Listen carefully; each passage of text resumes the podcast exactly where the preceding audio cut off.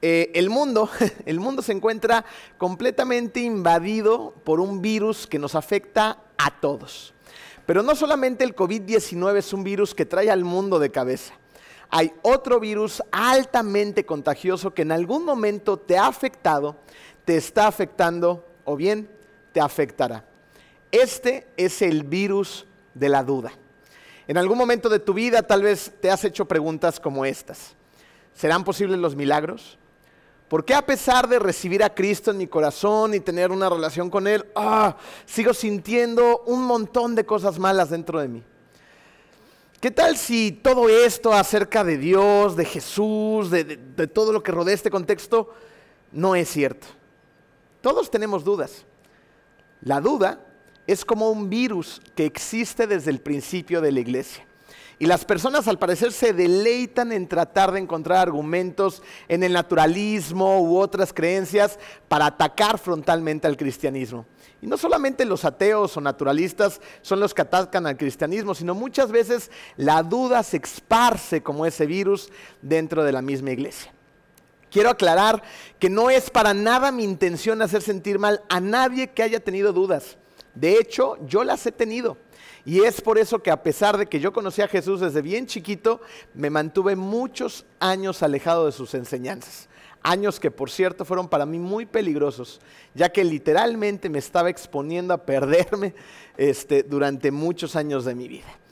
Pero no solo las dudas tienen la capacidad de alejarte del camino de Dios, también es cierto que cuando empiezas a profundizar en la palabra de Dios, a veces tienes serios encuentros con ciertas dudas.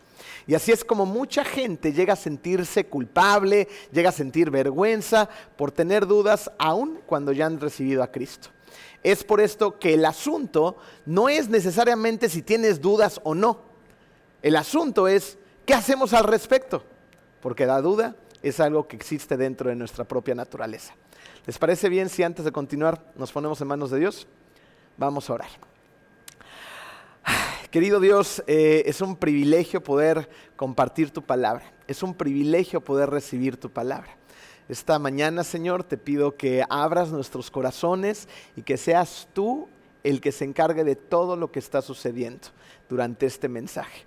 Por favor, Padre, déjanos entender los conceptos que hoy vamos a tratar de ir eh, relacionando a lo largo de este mensaje, Padre, para que tú al final puedas cerrar con tu amor, con, con, tu confianza, Señor, y empezarnos a despejar las dudas. Te amamos muchísimo, Padre, y te queremos con todo nuestro corazón. Te pedimos por todas las personas que están luchando contra el virus del COVID-19 y también contra el virus de la duda. En el hermoso nombre de ti, Hijo Jesús. Amén. Muy bien, miren, eh, este tema es, es, bastante importante, ¿no? Pero tal parece que está muy mal entendido. Y es por eso que el día de hoy vamos a empezar aclarando algunos malos entendidos acerca de las dudas. Empecemos por algunos. Eh, lo que vamos a empezar a hacer en este momento son tratar de esclarecer algunas ideas equivocadas acerca de las dudas. ¿Están listos? Vamos por nuestra primera idea equivocada. Muchos piensan que tener dudas es lo opuesto a tener fe. Y resulta que esta es una idea equivocada, pero es una idea bastante común. De hecho, lo opuesto a la fe es la incredulidad. Fíjate, la incredulidad es la decisión que toma una persona para no creer en algo que no ve, a diferencia de la fe. La fe, dice la Biblia en Hebreos 11.1, es la garantía de lo que se espera, la certeza de lo que no se ve. Acabas de encontrar una enorme diferencia, ¿no es así? Incredulidad es una decisión consciente de rehusarte a creer en algo que no ves, a diferencia de la fe. ¿Ok? La fe es la certeza de que aunque no lo estamos viendo, ahí está. ¿Ok? Entonces la incredulidad no es una duda. Dudar es sentirte ambivalente con respecto a algo. Es cuando estás dividido entre dos cosas. Porque mira, puedes tener una fe bien fuerte y aún así tener dudas teológicas. Es por eso que tener fe no significa que todos los temas de la vida y todos los temas de la, eh, de la Biblia han sido aclarados para ti. De hecho, piensa en esto de repente tener estos diálogos con Dios, luchar con Dios acerca de ciertas cosas, tener debates con Él, eh, eh, temas acerca de la vida, de la Biblia, de los milagros, de un montón de cosas tan interesantes, no es necesariamente una falta de fe. Eso podría ser fe. Fíjate, un gran ejemplo lo vamos a encontrar en los salmos. Escuchen el contraste entre este salmo y los que vamos a leer un poquito después. Salmo 18, versículo 2 dice, El Señor es mi roca, es mi fortaleza y mi salvador. Mi Dios es mi roca en quien encuentro protección. Él es mi escudo, el poder que me salva y mi lugar seguro. Pero en otros salmos, más adelante, los cuestionamientos se hacen presentes. Aquí encontramos también a un David que acaba de decir que, que, Dios es su roca, que es su escudo, que es su salvación. Pero de repente también puede decir esto. ¿Por qué, Señor, te mantienes distante? ¿Por qué te escondes en momentos de angustia? ¿Te das cuenta de ese gran contraste? Salmo 13.1. ¿Hasta cuándo, Señor, me seguirás olvidando? ¿Hasta cuándo esconderás de mí tu rostro? Miren, David lo que estamos viendo en este momento es que era atacado por las dudas. A pesar de que él sabía ciertas cosas, de repente también sentía otras. Pero podemos ver en estos salmos que David tenía una fe que era inquebrantable.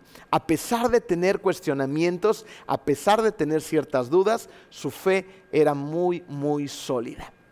Sabemos que muchísimas personas de la iglesia y de muchos otros lugares que nos escuchan están pasando en este momento eh, situaciones muy complicadas. Y es en este tiempo donde, al igual que David, en momentos de crisis, de estrés, eh, muchas veces te atacan las preguntas, te atacan las dudas, ¿no? Y te puedes hacer preguntas como, ¿por, qué a mí me está tocando vivir eh, eh, esta pandemia? Una de las cosas más fuertes que ha habido la humanidad y, yo la estoy, no nada más está pasando frente a mí, la estoy viviendo, la estoy sintiendo, la estoy sufriendo. ¿Por qué a mí? ¿Por qué a causa de esto, algo que no tiene que ver conmigo, que empezó en China el año pasado, hoy me ha dejado sin trabajo y hoy estoy batallando para darle de comer a mi familia, no tengo ingresos, estoy sufriendo económicamente? ¿Por qué, ¿Por qué yo estoy enfermo? ¿Por qué mi familia está enferma? A lo mejor soy una buena persona, tengo una relación con Dios, no sé, ¿no? Pero aún así estoy enfermo. ¿Por qué a mí? ¿Por qué incluso he llegado a perder a un ser querido a través de esta pandemia o de cualquier otra circunstancia? Al igual que a David, las dudas hacen presente en nuestras vidas, pero debemos fortalecer nuestra fe para que al igual que la fe de David, sea inquebrantable. Otra idea equivocada acerca de las dudas es que muchos piensan que Dios se enoja cuando tenemos dudas. Y la realidad es que a mucha gente le da miedo expresar sus dudas porque pensamos que Dios se va a enojar con nosotros. Pero esto no es verdad. Mira, un buen ejemplo lo encontramos con un personaje asombroso en la Biblia, Juan el Bautista. Si, hay alguien en la Biblia que nosotros pudiéramos pensar que estaba completamente seguro de, la personalidad de Jesús, de quién era Él, era precisamente Juan el Bautista. Mira lo que vamos a leer en Juan 1, 29 al 30. Esto es lo que dice Juan. Al día siguiente, Juan vio a Jesús que se acercaba a él y dijo, escuchen esta frase, aquí tienen al Cordero de Dios que quita el pecado del mundo. De este hablaba yo cuando dije, después de mí viene un hombre que es superior a mí porque existía antes que yo. O sea, Juan acaba de hacer una declaración importantísima. Acaba de decir, aquí viene el Cordero de Dios, ¿no? El que quita el pecado del mundo. Sin embargo, Juan es arrestado y de repente tiene una duda. Y esto lo encontramos en Mateo capítulo 11, versículo 3. Y empieza así. ¿Eres tú el que ha de venir? ¿Eres tú el que ha de venir? ¿O esperamos a otro? No, ah, o sea, seguro Jesús eres tú, o sea, ¿en serio? Porque tengo mis dudas, ¿no? Y, escuchen la respuesta de Jesús, es genial esto. Mateo 11, 4 al 5. Le respondió Jesús, vayan y cuéntenle a Juan lo que están viendo y lo que están oyendo. Los ciegos ven, los cojos andan, los que tienen lepra son sanados, los sordos oyen, los muertos resucitan y a los pobres se les anuncian las buenas nuevas. En otras palabras, Jesús dice, vamos a ayudar a Juan con sus dudas. ¿No? es maravilloso lo que está pasando en este momento, porque a, diferencia de nuestra concepción de, ay, se va a enojar si voy con estas dudas y lo cuestiono, ¿no? Jesús dice, no, todos tranquilos, Vamos a ayudarle a resolver sus dudas. Yo creo que esto pasa porque nosotros pensamos que Dios se va a enojar con nosotros a causa de nuestras dudas. ¿Por qué? Pues porque somos humanos, humanos comunes y corrientes, y tenemos ciertos prejuicios humanos, ¿no? O sea, piensen esto. Eh, no nos gusta que duden de nosotros. ¿O a ti sí? ¿No? A, mí no me gusta que duden de mí. De hecho, nos molesta que pongan en duda nuestra palabra, nuestro honor o incluso nuestra credibilidad. Y por lo tanto tenemos esa sensación de que Dios se va a enojar con nosotros a causa de nuestras dudas. Y entonces a lo mejor tiene una opinión diferente acerca de nosotros. Pero no es así. Y para tenerlo claro, basta con hacernos la siguiente pregunta. ¿Cómo afectaron las dudas de Juan la percepción de Jesús? Y la respuesta la encontramos en Mateo 11:11. 11. Jesús dice, les aseguro que entre los mortales no se ha levantado nadie más grande que Juan el Bautista. ¡Wow! Eh, ¿Te das cuenta de la lección que estamos teniendo en este momento de parte de Jesús? Es, es genial, ¿no? Mira, Dios no se enoja. Él quiere hablar contigo. Él quiere sostener una conversación. Quiere entablar un diálogo. Incluso si se trata acerca de tus dudas. Y no es que en este momento estemos diciendo, bueno, es que eh, para, que te vea eh, Jesús como vio a Juan, tienes que tener un montón de dudas y dudar acerca de él. No, no estamos diciendo eso. Lo que estamos diciendo es que debemos notar la evidente importancia de la honestidad en nuestra relación con Dios necesitamos ser honestos en nuestra relación con Dios.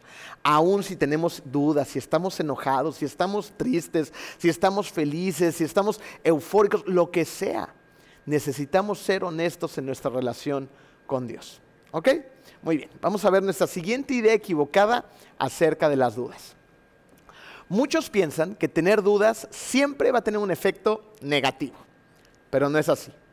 Las dudas pueden producir efectos positivos si tratamos de resolverlas. ¿Ok? Mira, eh, esta pandemia nos ha mostrado cómo hay personas que se han tomado fuertemente de la mano de Dios.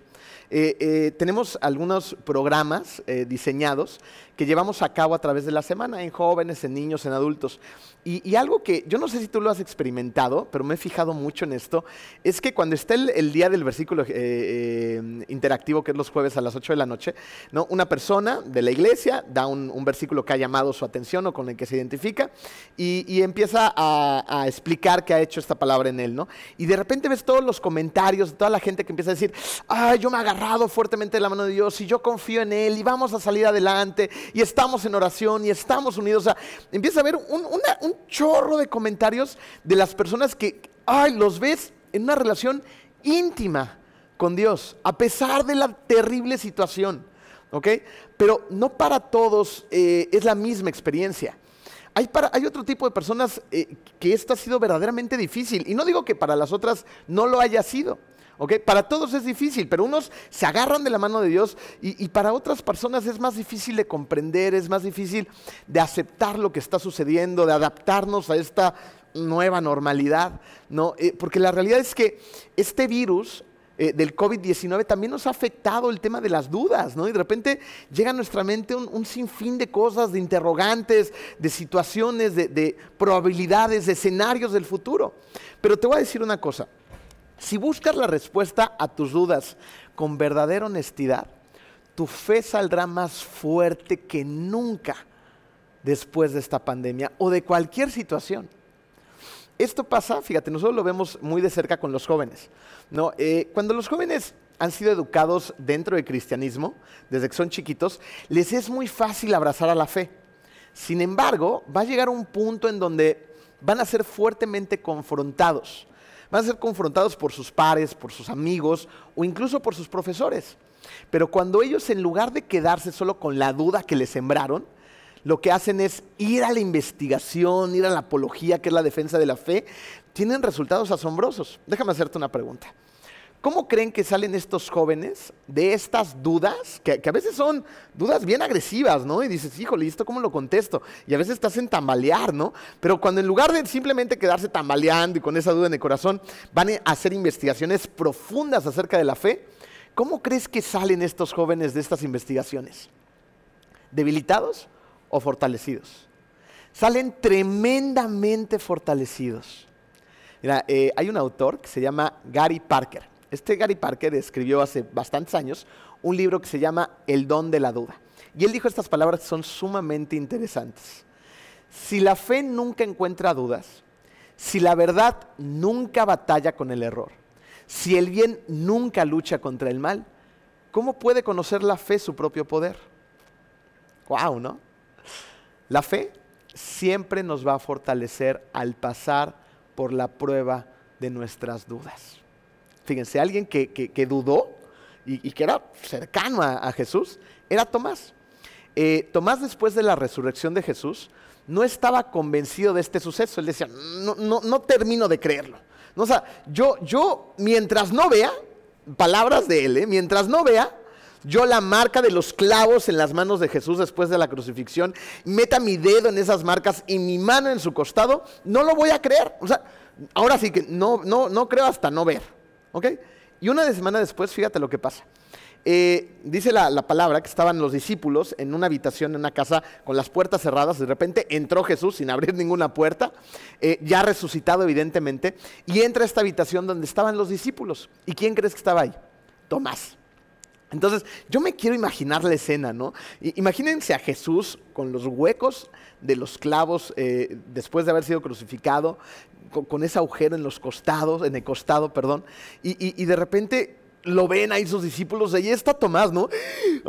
no, no sé qué habrá sentido el pobre de Tomás, no, pero de repente me imagino a Jesús parado enfrente de él y, diciéndole, pon tu dedo aquí, Tomás, mira mis manos, vamos, acerca tu mano, métela en mi costado. Y termina Jesús diciendo, Tomás, ya no seas incrédulo, sino sé un hombre de fe. ¿Cómo crees que salió Tomás de ese encuentro, de esa experiencia? ¿Dudando o con una fe tremendamente fortalecida? La duda de Tomás fue atacada, ¿te das cuenta? O sea, no, no, no, no se quedó así la duda. Bueno, a ver, ¿qué pasa? Yo me quedo con la duda. Hay un pájaro haciendo dando vueltas en la cabeza y espero que haga un nido, como hace poquito lo dijo Teresita en un, en un versículo. No, no, no. O sea, la duda fue atacada. ¿Qué quiere decir esto? que debemos de ser conscientes que la duda es peligrosa. Es peligrosa para nuestra vida, para nuestra fe, ¿no? Pero si la atacamos, va a tener un resultado completamente diferente. ¿Ok? Entonces, la duda necesita ser atacada como lo es atacado un virus. Y el primer paso para ir al ataque de este virus es entender cómo nos infecta el virus de la duda. ¿Ok? ¿Cómo? Fíjate, eh, un virus para que, para que se pueda reproducir, lo que tiene que hacer es encontrar la forma de entrar a un huésped. ¿Ok? Y, luego que encuentra al huésped, tiene que ingresar al huésped y encontrar una célula donde va a intentar adherirse. Este virus se va a tratar de ah, adherir. El coronavirus tiene muchas puntitas que precisamente funcionan como brazos que se adhieren a la célula. Entonces se adhiere poderosamente a la célula y luego lo que hace es intentarse reproducir dentro de la célula y se va a tratar de copiar a sí mismo, Para reproducirse y sobrevivir. Entonces, con esta pequeña clase de biología rápida, de la misma manera el virus de la duda necesita también un huésped y necesita almacenarse en lugares donde también se pueda reproducir. Entonces, ¿dónde se puede reproducir el virus? El virus de la duda puede entrar y reproducirse, para empezar, en nuestra mente. ¿Escuchaste? En nuestra mente. Mira, es común que la duda, eh, la duda llegue a nosotros de forma intelectual. De repente, cosas que leemos, cosas que escuchamos, cosas que vemos, ¿no? comentarios, pláticas entre amigos, televisión, series, yo qué sé, ¿no? De repente hay un montón de información que parece contradecir lo que pensamos. Es por eso, fíjate, es por eso que tenemos dudas intelectuales. ¿Sabes cuándo tenemos dudas intelectuales? Cuando llegan estos comentarios y no conocemos a profundidad aquello en lo que creemos. Necesitamos tener conocimientos, conocimientos en general, ¿ok? Fíjate, es común que la gente cree que conoce a Dios y cree que conoce cómo trabaja Dios, ¿ok? De hecho, piénsalo. Muchas veces nos concentramos en saber mucho acerca de las cosas que más nos gustan de Jesús, ¿no? Del amor de Dios, de Jesús. Entonces, nos vamos a la tarea de involucrarnos fuertemente en la Biblia acerca del amor de Dios, acerca del perdón de, de Jesús, de nuestros pecados, de la reconciliación, de la misericordia de Dios. Pero a veces nos concentramos tanto en estos temas que dejamos de lado otros temas muy importantes acerca de Dios. Su justicia, su santidad, su ira. Y es así como nos podemos confundir. ¿No? Porque si nada más nos enfocamos en una área o en un par de áreas, y dejamos de lado las demás, nos centramos en esas. Y, de repente nos podemos cuestionar acerca del por qué Dios permite que pasen ciertas cosas y nos hacemos preguntas como esta. ¿Por qué hace Dios cosas que yo creo que no debería de hacer? O viceversa. ¿Por qué no hace cosas que debería de hacer? Mira, la duda ataca porque tu idea de Dios muchas veces no es la verdad acerca de Dios. Es una idea. Pero eso no quiere decir que sea la verdad, ¿ok? Si, nosotros pensamos que en cuanto ponga mi fe en Jesús, toda mi vida va a ser perfecta, nunca me voy a enfermar, mis finanzas serán geniales y va a haber amor por todas partes, estamos muy equivocados. Seguir a Jesús, seguir a Dios en un mundo que está en su contra o que lo desconoce, es un reto de valientes. Es ir nadando en contra de la corriente y no es fácil, pero es la mejor decisión que puedes tomar en tu vida. ¿Ok? Así que hay que tener cuidado con lo que dejamos entrar en nuestra mente. ¿Sale? Y hay que tener conocimientos para tener la solidez para poder debatir en nuestra mente las influencias externas que tenemos constantemente. ¿Ok? Ya vimos que el virus de la duda puede entrar por la mente, pero también entra a través de nuestras emociones. Hay gente que tiene una fe cimentada en emociones. Y te voy a decir algo, eso es muy peligroso. ¿Sabes por qué? Eh, porque tal vez esas personas que cimentaron su fe en, ciertas emociones fue porque al entregar su vida a Cristo de repente tuvieron una experiencia eufórica, llena de emociones, de sentimientos, ¿no? que a lo mejor fueron una, situación de una colectividad, de la música, del momento, de un campamento, de muchas cosas. ¿no? Y, no digo que esté mal, pero a veces eso sucede. ¿Y qué pasa después? Que aquí nos encontramos con un problema. Porque esas experiencias emocionales no duran para siempre. Y no todo el mundo las siente, ¿ok? Pero las personas que eh, eh, están tan arraigadas a ese, ese, proceso emocional, cuando no sienten esas sensaciones, simplemente sienten que su fe empieza a desvanecerse. dicen cosas como, pues es que ya no siento nada. ¿No? Y las dudas empiezan a ser presentes. O sea, ellos quieren recrear esa experiencia, no sienten lo mismo y, empieza esa duda a taladrear su cabeza y su corazón. ¿no? Yo no sé si tú has escuchado cosas como estas, ¿no? Eh, personas que dicen, ya no siento lo mismo. Es que no siento a Dios, no siento su presencia, no, no siento lo que sentí al principio. Y te voy a decir una cosa, la fe no se trata de sentimientos. La fe se trata de tomar una decisión consciente de seguir a Cristo. Una decisión consciente de seguir a Cristo. No son sentimientos, hay que decidirlo. ¿Ok? Otro caso emocional a veces es el tipo de personalidad de cada persona. No vamos a ver todos los tipos de personalidades, no tenemos tiempo y no es el objetivo, pero vamos a ver un ejemplo rápidamente. Las personas son melancólicas, ¿no? Estas personas eh, tienen a veces ciertas tendencias a ver el vaso en lugar de lleno, medio vacío, ¿no? Y a veces son un poquito más sensibles. Y a veces, por lo tanto, también son susceptibles a la duda. Y, cuando somos más sensibles tendemos a compararnos eh, y la comparación abre una oportunidad a la duda. Así que sé consciente que tú puede que batalles más con este asunto debido a tu personalidad. ¿Y qué tienes que hacer? Tú dices, ok, yo soy una persona que sí, a lo mejor mi personalidad me, mete en más dudas, en, más conflictos existenciales. Ok, identifícalo. Entonces tienes que dar un esfuerzo extra. Ok, no simplemente te conformes. Digas, voy a dudar toda mi vida. No, da un esfuerzo extra. ¿Sale? Un caso más. La duda entra debido a cicatrices emocionales.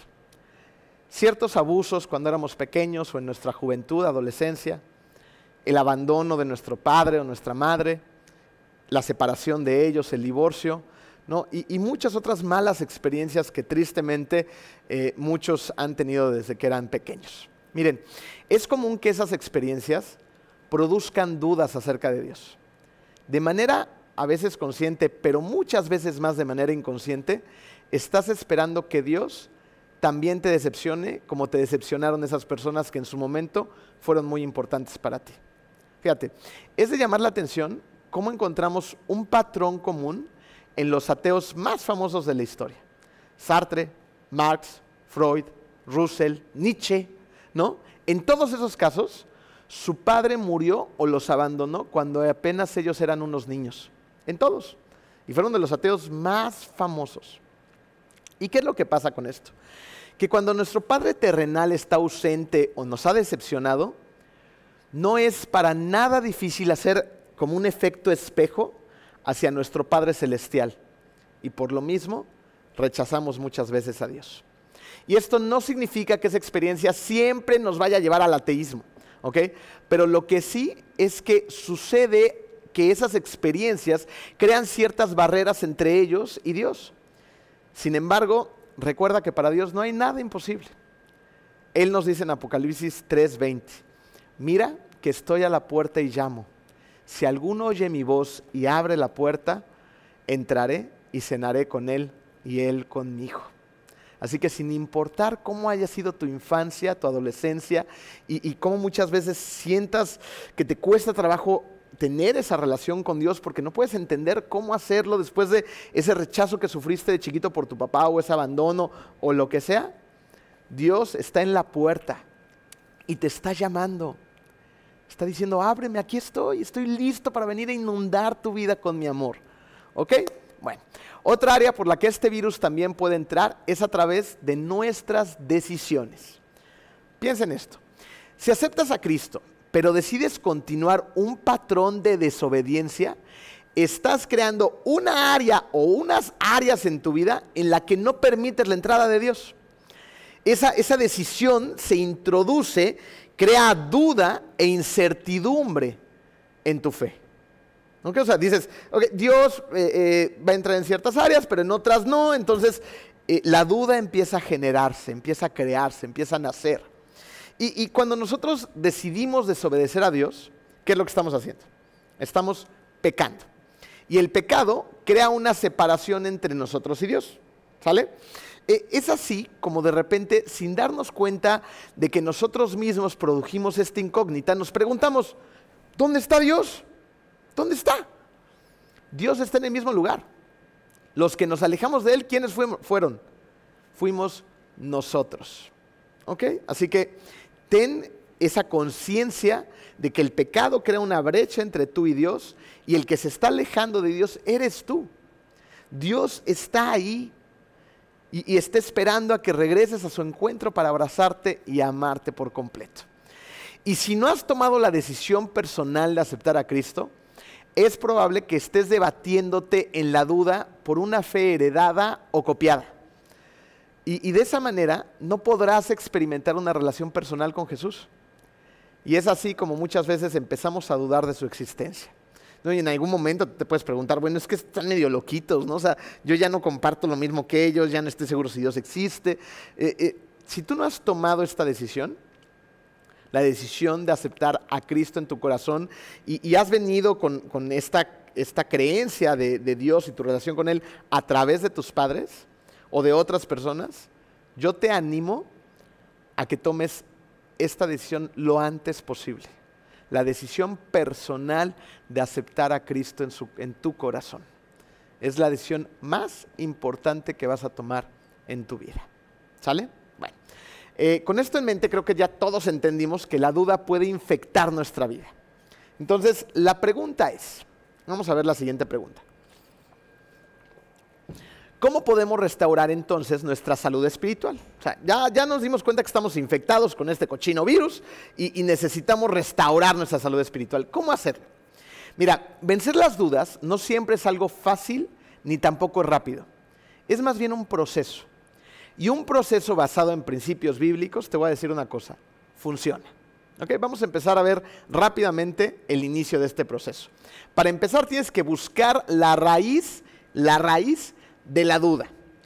Antes de lidiar con la duda, tenemos que identificar por dónde entró. Es por eso precisamente que vimos a través de este mensaje, eh, eh, lo que vimos primero fue el origen, ¿no? De, de dónde salió la duda, eh, cómo surge la duda.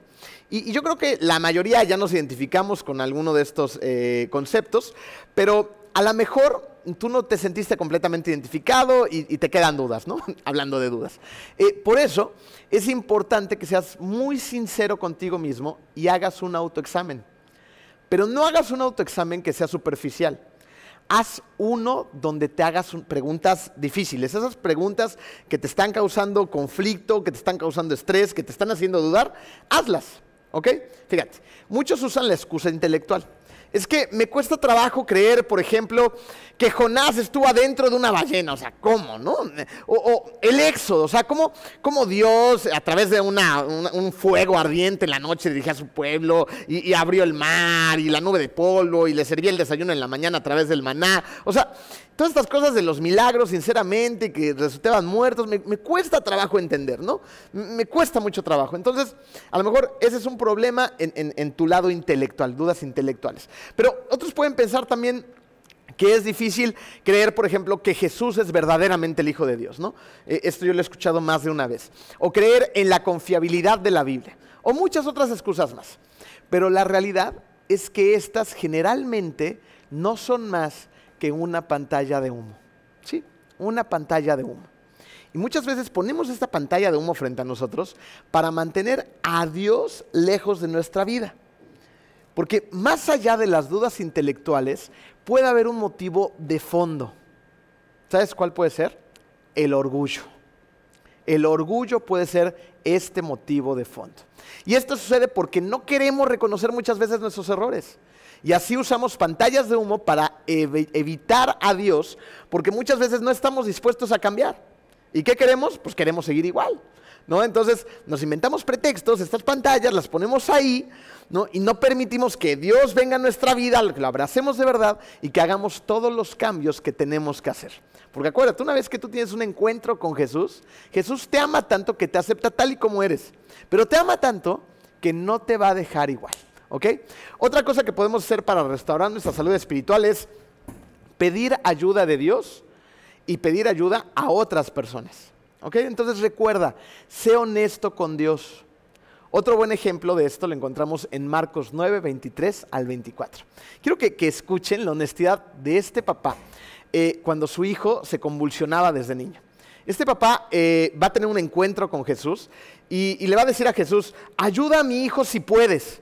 No, a lo que Jesús, me encanta la respuesta de Jesús. No, a ver, ¿cómo que si puedo? Soy Jesús, no inventes. No, y, y después le dice esto, para el que cree, todo es posible. Entonces, este padre dice lo siguiente, sí creo, exclamó de inmediato el padre del muchacho, pero termina diciendo esto el padre, ayúdame en mi poca fe. ¿Escuchaste el final? Ayúdame en mi poca fe. O sea, sí creo, pero necesito tu ayuda porque tengo poca fe. Entonces, debemos ir a Dios. Debemos ir a Dios y pedirle que nos ayude cuando nos falte la fe, que nos ayude en nuestra poca fe.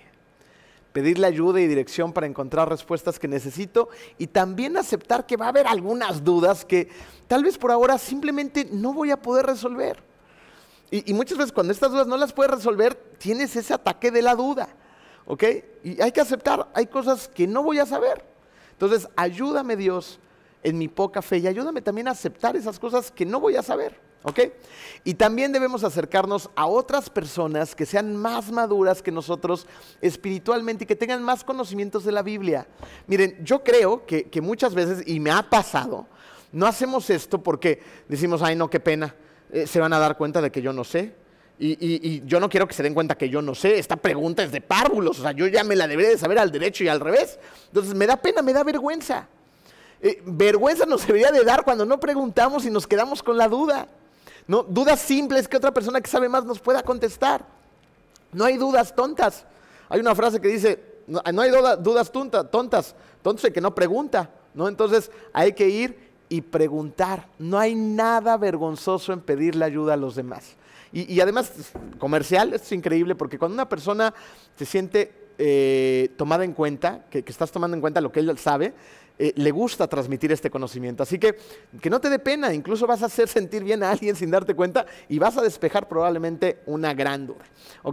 Para restaurar nuestra salud espiritual también debemos implementar un plan de tratamiento.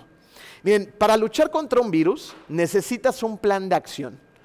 Hace unos días eh, me tocó ir a comprar precisamente eh, un medicamento de Marco y Cari y, me dieron la receta. Y cuando vi la receta era una receta llena de medicamentos, ¿no? ¡Pum, pum, pum! Un chorro. Entonces dije, wow, son muchos medicamentos. Precisamente es porque hay un plan de ataque contra el virus.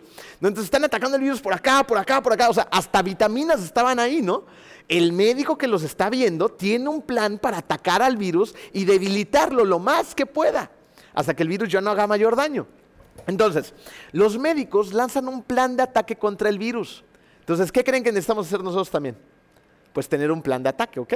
Entonces, si la duda entra por tu mente, por el lado intelectual, ahora dale batalla por el lado intelectual. Entonces, yo te sugiero que escribas una lista de tus preguntas. ¿Eh? Y, que te des a la tarea, no nada más de escribir tus preguntas y tus dudas, date a la tarea de contestar esas dudas. Hay un montón de libros hoy en día y en el Internet disponibles, y tienes que hacer un clic con Amazon o con Kindle, para obtener libros llenos de sabiduría, llenos de apologética. ¿okay? E, estos libros te van a ayudar a resolver muchas dudas acerca de tu fe. ¿Y qué crees que va a pasar después? Vas a salir fortalecido. ¿okay? Como consejo, haz estas preguntas con exactitud, porque de repente no sabemos bien qué preguntar. ¿No te, ha pasado esto? O sea, dices, como que tengo algo que preguntar, pero no sé muy bien cómo plantearlo. Entonces, a una buena pregunta, generalmente te va a ser más fácil encontrar una buena respuesta. Pero cuando muchas veces nada más tienes dudas y, y no sabes qué duda tienes, pues es difícil encontrar una respuesta, ¿ok? Entonces, sé claro en la pregunta que tienes, escríbela, lo más claro que puedas, y lánzate la búsqueda de la respuesta. Ok, ya vimos que si la duda entró por lo intelectual, ¿qué tenemos que hacer? Ahora, si la duda entró por tus emociones, yo te quiero decir una cosa. Cuando la duda entra por nuestras emociones, eh, la duda tiene la capacidad de hacernos vivir una vida emocional. ¿no? Si, si tengo dolor desde pequeño, pues es común que muchas veces vaya arrastrando este dolor a través de mi vida. Y, y, este equipaje del dolor no me va a permitir disfrutar la intensidad que Dios quiere para mi vida junto con Él. ¿Me explico? Entonces, mira, un buen plan para contraatacar la duda emocional es buscar equipo. Entonces, haz equipo, divide tus cargas, ayuda a que los demás te, ayuden a cargarlas, sobre todo el que tiene que ayudar a cargarlas y es experto en eso, es Jesús. Pero los demás también te pueden dar ese apapacho, ese apoyo, esa palabra que necesitas escuchar, ¿no? ese versículo que andabas buscando y que te dio fuerzas. ¿Y qué mejor lugar para encontrar ese apoyo, ese equipo, que en la iglesia? Yo sé que ahorita por esta situación, pues dices, ¿y a dónde voy? ¿A dónde voy? Quiero que pienses esto. La iglesia nunca ha cerrado. Hay personas que dicen, ¿cuándo abren la iglesia? Y yo te pregunto, ¿cuándo la hemos cerrado? La iglesia no ha cerrado ni un solo día. La iglesia está trabajando desde que empezó la pandemia y no va a dejar de hacerlo. Lo que cerró fue el edificio, pero la iglesia está activa. Así que busca un grupo pequeño por Zoom, busca hacer FaceTime con un mentor. Si no tienes un mentor, busca un mentor. Eh, sigue todas las actividades que están diseñadas y programadas a través de la semana para niños, para jóvenes, para adultos. ¿no? Únete a, todo este, a, la iglesia y ahí encontrarás un montón de ayuda que te va a ayudar a lidiar con todo lo emocional. Y juntos vamos a podérselo entregar a Jesús. Ahora, si la duda entró por tus decisiones, pregúntate, ¿en qué área de mi vida estoy manteniendo a Dios afuera? ¿Ok? Decisiones. Entonces yo estoy decidiendo tener a Dios, pero hay ciertas áreas que aquí como que no te metas mucho, Dios. ¿Ok? Porque si solo le permites a Dios cubrir el 90% de tu vida, hay un 10% donde no estás dejando entrar a Dios, ¿estás de acuerdo? ¿Por dónde crees que va a entrar la duda? Por ese 10%. Entonces, necesitas tomar la decisión de entregarle a Dios el 100% de tu vida. También debemos de tener en nuestro plan el cuidar nuestra salud espiritual. Esto, eh, para los que son parte de la iglesia, creo que ya lo tenemos muy claro. Sin embargo, a pesar de tener la claridad, muchas veces no llevamos a cabo la acción. ¿Qué tenemos que hacer? Acercarnos a Dios. ¿Cómo nos acercamos a Dios? lee tu Biblia, ora, conéctate, haz devocionales, adora, alaba, ayuna, lee tu Biblia, ora, adora, alaba, haz devocionales, ayuna. Agradecele a Dios constantemente todo lo que te da y también agradecele lo que no te da. Cuida tu salud espiritual. La única manera de hacerlo es por medio de las disciplinas espirituales que Dios no, nos las puso ahí para que las hagamos, ¿ok? Simplemente hay que tomar la decisión de llevarlo a cabo. Fíjate, eh, antes la falta de tiempo era el pretexto, ¿no es así? Pero ahora la mayoría tiene tiempo. Así que, ¿qué mejor que terminar esta cuarentena cuando algún día se termine con excelentes hábitos en tus disciplinas espirituales?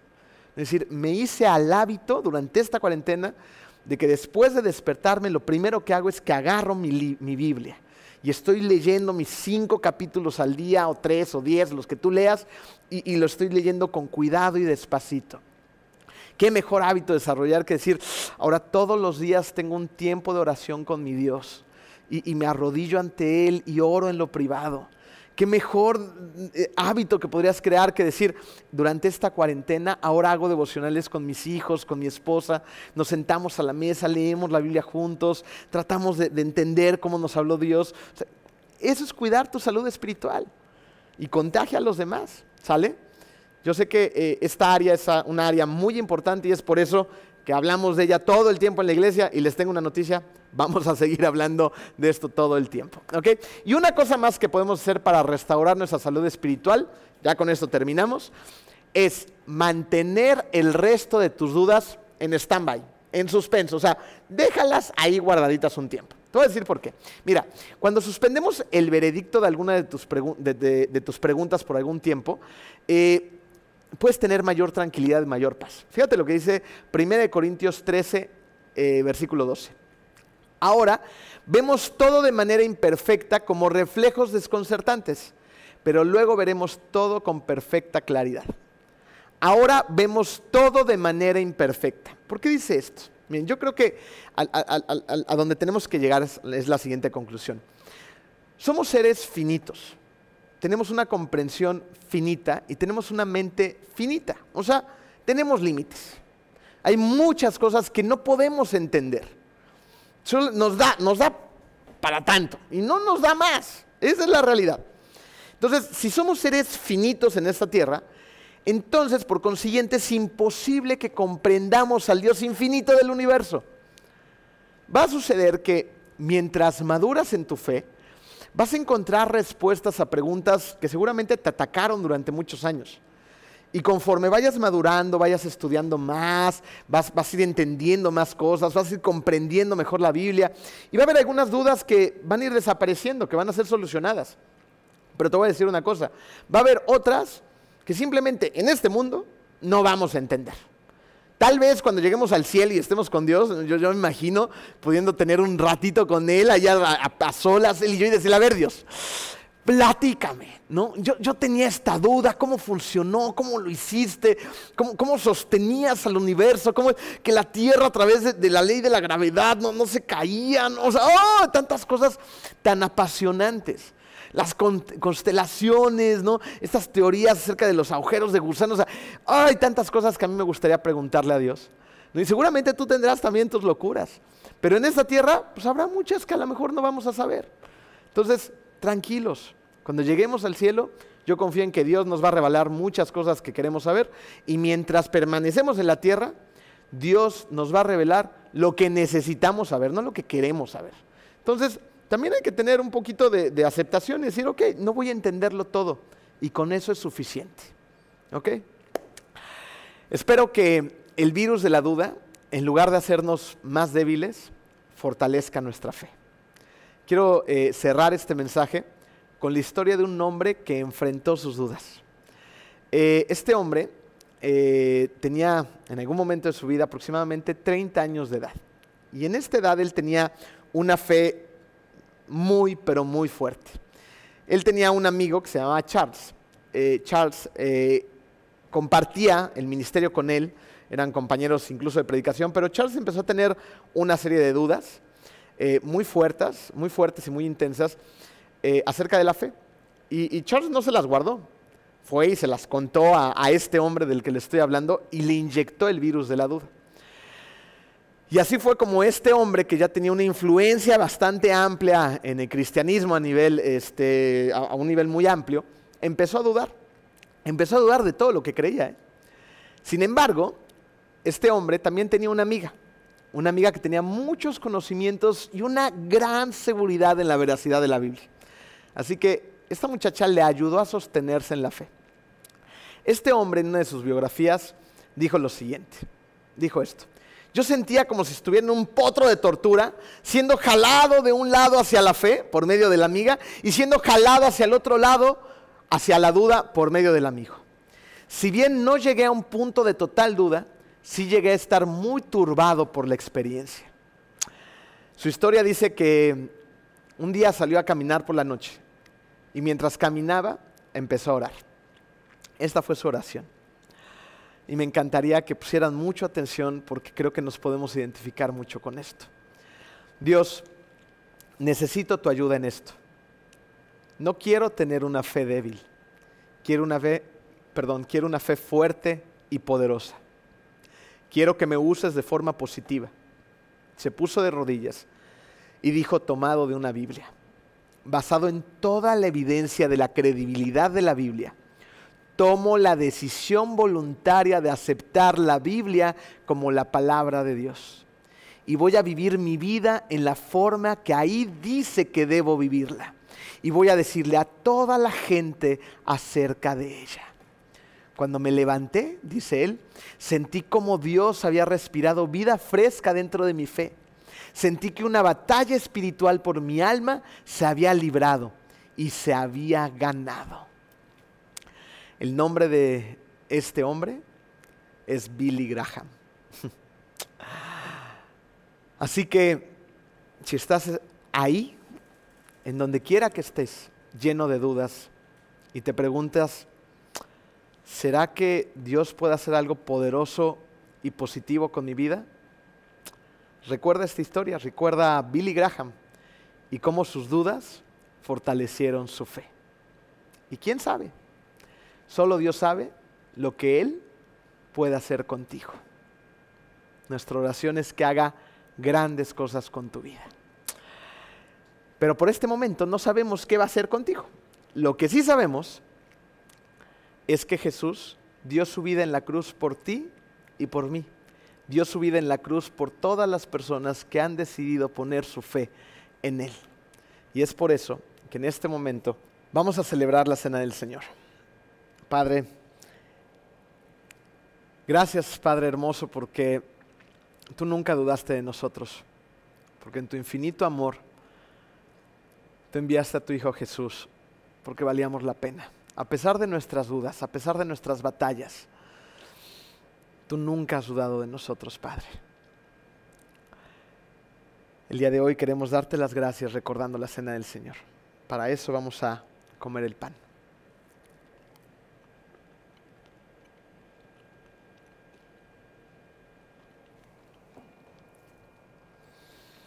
Gracias, Padre, por haber estado dispuesto a crucificar a tu único Hijo en la cruz.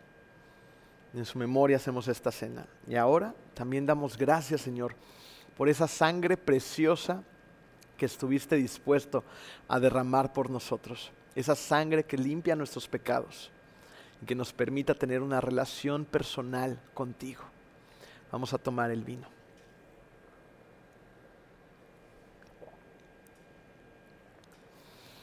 Te damos tantas gracias, Padre, por ese enorme sacrificio. Permítenos valorarlo cada día de nuestras vidas. Te amamos mucho. En el nombre hermoso de ti, Hijo Jesús. Amén.